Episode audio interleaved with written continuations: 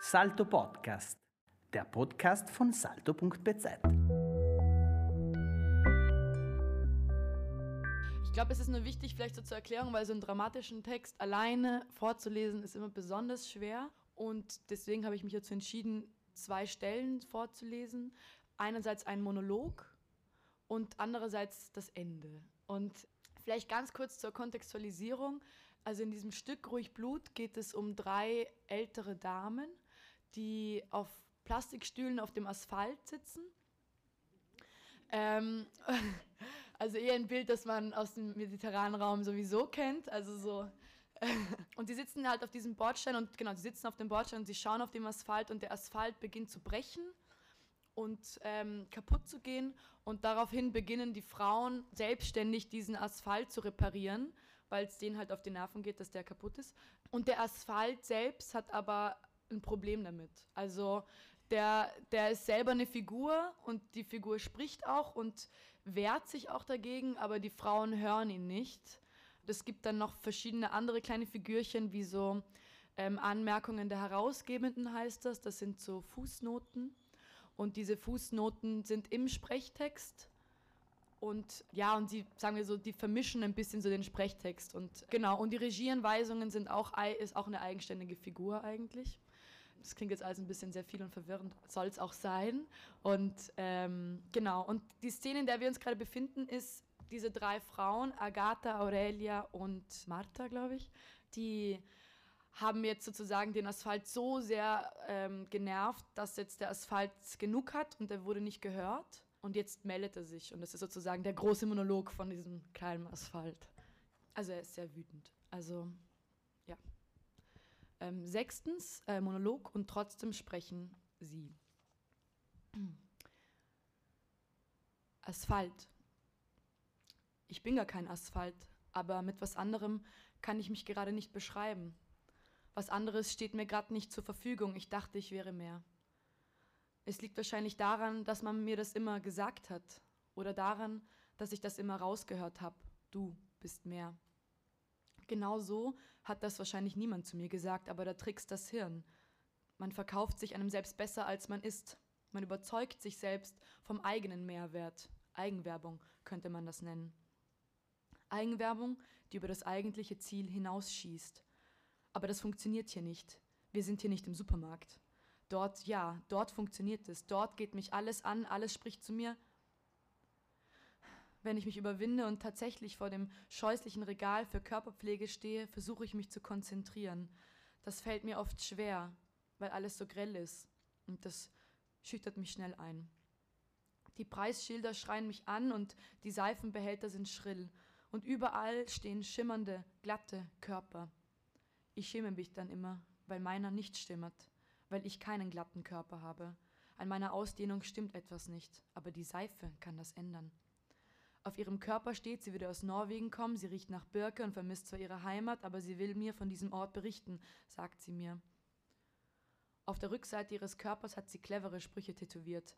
Save water while using me oder I know I look awesome, but if you think otherwise, call this hotline. Und unten In Australia this side would be up. Sie ist cool. Sie ist so viel mehr als ich. Ich bin, ich bin nämlich, ich bin, ich bin nämlich auf die meisten Seifen allergisch. Dagegen kann ich nichts tun, außer mich beraten zu lassen, um dann aus den vorgegebenen Optionen eine auszuwählen, die so halbwegs passt. Und das ist es eben, das Problem dieses Halbwegs. Eigentlich passt es nicht, aber man kann es sich mir doch nur begrenzt aussuchen. Ein Scheißgefühl ist das, ein Scheißgefühl der Ohnmacht. Dabei bin ich kein Opfer. Ich mag zwar erschöpft, müde und ausgelaugt sein, aber ich bin kein Opfer. Denn Opfer sein bedeutet Angst haben, bedeutet Unterwerfung, bedeutet Kuschen. Aber wenn man erschöpft ist, hat man bereits den Punkt überschritten, an dem man sich an irgendwelche Ängste bindet. Und das, dachte ich mir vor kurzem, das muss meine Munition werden. Mit vor kurzem meinte ich letztens unter der Dusche, als ich mit der coolen Seife versucht habe, meinen brennenden Körper von Pfefferspray zu befreien. Eigentlich dachte ich es mir schon vorher auf dem Heimweg Richtung Dusche. Wobei, viel eher noch früher, nämlich als ich dort stand. Dort in dem Raum, in dem ich nur das sein kann, was mir zugeschrieben wird. In dem Raum, in dem alles einfach, in dem alles ganz klar ist. In dem Raum, in dem alles schon da ist. in dem Raum, in dem alles ist, was sein darf. Das äh, klingt jetzt vielleicht sehr abstrakt, aber ich meine es ganz konkret. Ich habe ihn gespürt, den Raum. Die hochgezogenen Wände waren so fest, dass ich meine Hand dagegen gelegt habe und mich richtig dran lehnen konnte. Dann habe ich meine Wangen, einmal die linke und dann die rechte, dicht an die Wand gedrückt und die kühle Oberfläche gefühlt. Ich habe meine Ohren, auch jeweils abwechselnd, nah dran gepresst und gehört, wie meine Haut sich an der glatten Oberfläche reibt, wie mein Herz schlägt, wie mein Körper rauscht. Ich habe den Zement gerochen. Ich konnte nicht anders und habe auch gleich die Wand abgeleckt und den Verputz geschmeckt. Das habe ich als kleines Kind auch immer gemacht. Meine Mutter hat das nicht gern gesehen, auch wenn sie immer gesagt hat, der Körper weiß, was für ihn gut ist. Ich habe es also da wieder gemacht, den Verputz abgeleckt. Da dachte ich mir, ich wäre gerne Salz. Ich könnte mich in Wasser auflösen, weil ich so erschöpft bin, und da könnte ich mich wenigstens richtig erschöpfen und mich verflüssigen. Ich wäre so nicht mehr da, sondern wenn, dann anders, und das hat mich traurig gemacht und wütend. Vor allem wütend. Wütend, weil ich zwar nicht wusste, wohin mit mir, aber eines wusste ich genau, nämlich nicht dort, nicht dort in diesem Raum, in dem ich lieber Salz wäre. Nein, überall, nur nicht dort. Und das größte Problem ist doch, dass dieser Raum nicht einfach symbolisch ist. Nein, den habe ich jetzt nicht einfach so als Bild erfunden. Nein, er ist echt, er ist wirklich da und das ist das größte Problem, dass er da ist. Das widert mich nämlich an, dass er da ist. Es kotzt mich an und das will man mir immer absprechen, dass es mich ankotzt. Das will man mir immer absprechen, aber ich lasse mir hier nichts mehr absprechen, denn es ist alles echt. Es ist alles echt, es ist alles echt, es ist alles echt, echt, echt. Der Stein in meiner Hand ist echt und der Wunsch, ihn gegen die Wand zu werfen, auch. Das Verlangen, etwas zu demolieren. Ich muss die Wand einreißen, den Raum zertrümmern. Aber ich tue es nicht. Ich tue es einfach nicht, weil, weil ich nicht weiß, was das aus mir macht, wenn ich den Stein werfe, weil ich nicht will, dass das etwas aus mir macht, dass ich so nicht bin. Und dann kam das Pfefferspray.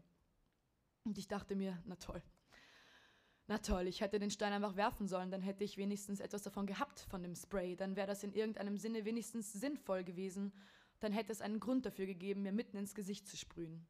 Aber so, so werde ich für Wut bestraft, die ich nicht einmal ausleben konnte. Das ist so perfide. Das potenzielle Ausleben der Wut zu bestrafen, das ist so perfide. Nicht die Wut ist das Problem, sondern das, was aus ihr entstehen könnte. Könnte. Vor dem Konjunktiv wird sich am meisten angeschissen. Ich mich ja auch, aber ich hau wenigstens nicht mit Pfefferspray um mich. Das ist der erste Teil.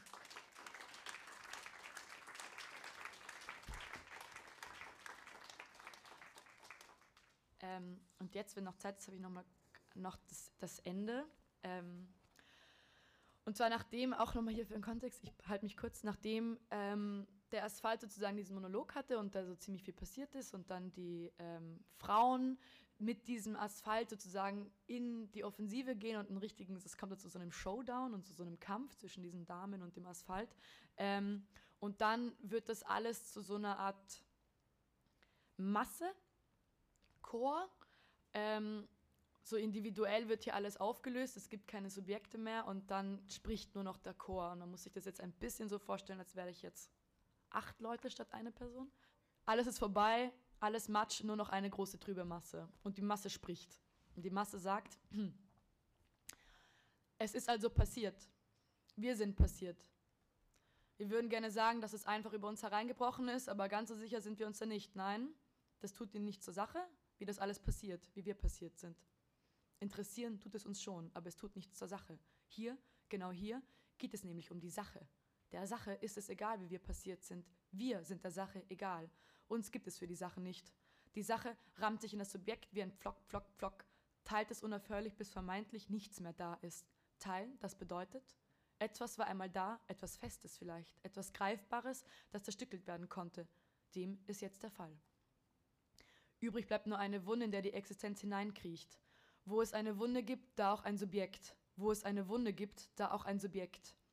Wir nähen uns die Wunde zu, weil die Naht sich besser herzeigen lässt. An der Naht entlang wird alles weitläufig. Wir sind weitläufig, weil wir wissen, wie es geht, weil wir wissen, wo die Formel des Glücks zu finden ist. Wir haben sie gefunden. In der Naht haben wir sie gefunden, die Formel des Glücks, und wir sind bereit, sie mit allen zu teilen, bis sie nicht mehr da ist. Wir sind nicht ein Programm, wir sind das Phantasma.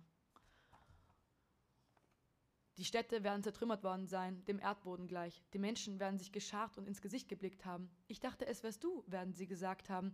Ich dachte, ich erkenne dein Gesicht, egal wie homogen die Masse. Aber sie werden es nicht besser gewusst haben. Die Singularität interessiert hier niemanden. Deine Individualität interessiert hier niemanden. Nicht jetzt und auch nicht dann. Nein, sorry. Wir wissen, wie sich das anfühlt, Zukunftsvisionen skandiert zu bekommen. Nicht gut. Und deswegen haben wir uns dem widersetzt. Ha! Die Vergangenheit schreit einem gern ins Ohr. Als Zukunft verkleidet macht sie das. Wobei, sie schreit einem nicht ins Ohr, sondern mitten ins Gesicht, mitten ins Gesicht, mitten ins Gesicht, mitten ins Gesicht schreit sie. Die Vergangenheit als Zukunft verkleidet schreit sie mitten ins Gesicht, einem ins Gesicht. Weil sie sich für wichtig hält. Mitten ins Gesicht schreit sie einem. Also weg mit dem Gesicht. So kann sie uns nicht mehr erkennen. Sie nicht und auch sonst nicht wer. Die Zeit weiß nicht, wer wir sind.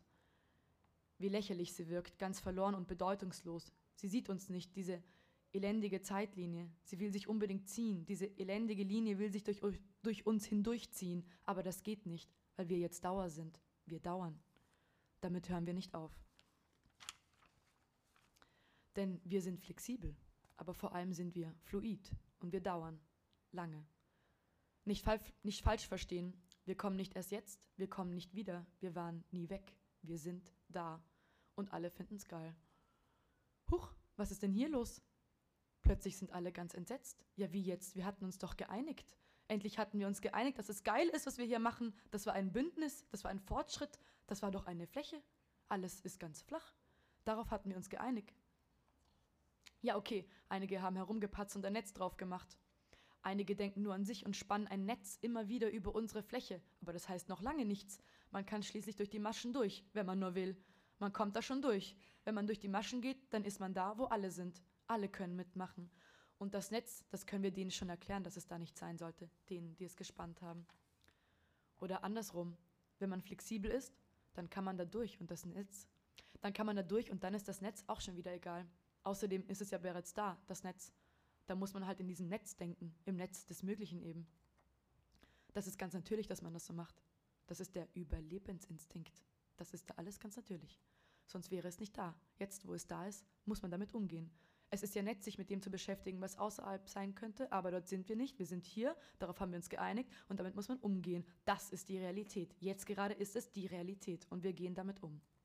Im Rahmen des Möglichen gehen wir damit um. Und das ist gut so. Nur so kann man damit umgehen. Das ist unsere Realität. Darauf haben wir uns geeinigt, weil wir sie in ihr gefunden haben, die Formel des Glücks. Und wir sind bereit, sie mit allen zu teilen.